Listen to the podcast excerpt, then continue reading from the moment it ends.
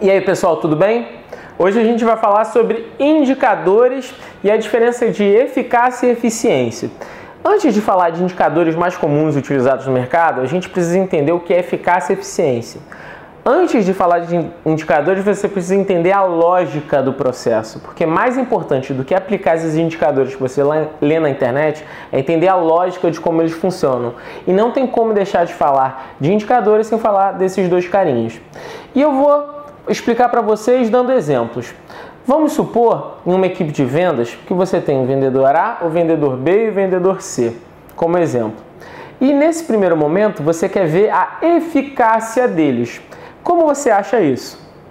Você tem uma meta que pode ser bater 50 mil, 100 mil, e você tem o que eles cumpriram. Eficácia nada mais é do que isso, é entender se a meta estipulada foi cumprida. Se o primeiro vendedor A conseguiu bater 100% da meta, ou seja, se a meta era de 100 mil e ele vendeu 100 mil, ele tem 100% de eficácia. O vendedor B, se ele vendeu 120 mil, ele teve 120% de eficácia. E o vendedor C, se ele só conseguiu fazer 80 mil, ele tem 80% de eficácia. Eficácia é bem tranquilo, é fácil da gente entender e já é bem comum de mercado. Todo mundo entende, talvez não saiba que o nome disso é um indicador de eficácia, mas já é mais comum no nosso cotidiano. E nesse momento a gente tem vendedor A 100% de meta, vendedor B 120% de meta e vendedor C 80% de meta.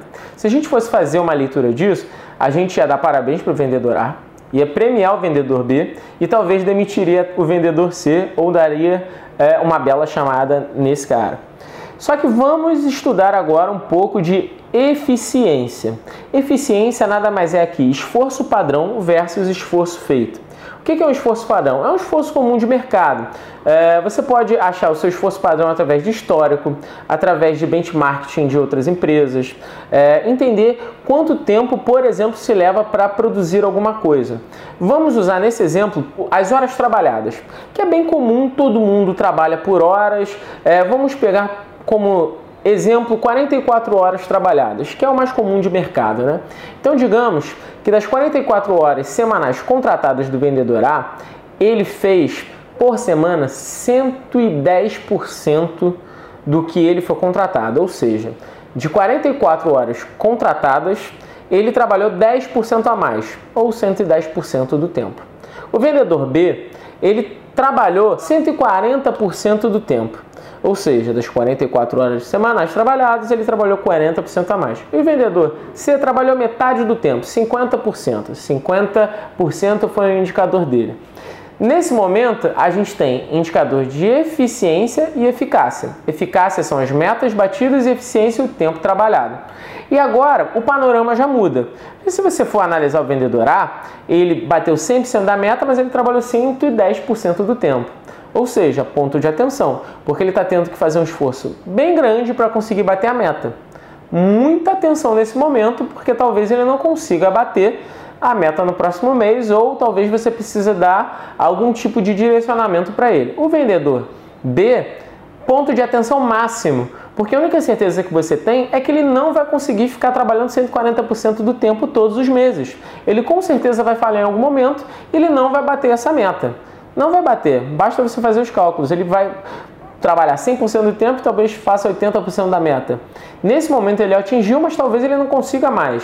E esse vendedor B que talvez você premiaria, agora ele virou o ponto de atenção máximo do seu negócio. E o vendedor C, pasmem, ele conseguiu fazer 80% da meta com 50% do tempo, metade das horas contratadas.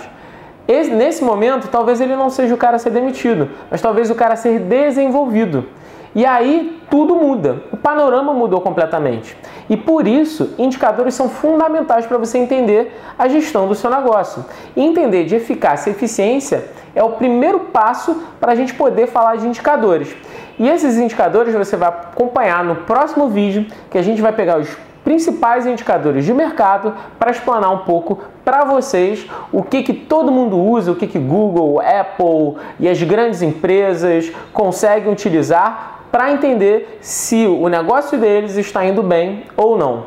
Se você tiver qualquer dúvida, comenta aqui embaixo que a gente responde e também não se esquece de se inscrever aqui no canal para continuar recebendo essas notícias e por favor, Qualquer coisa, basta falar com a gente. Estamos aí e até a próxima.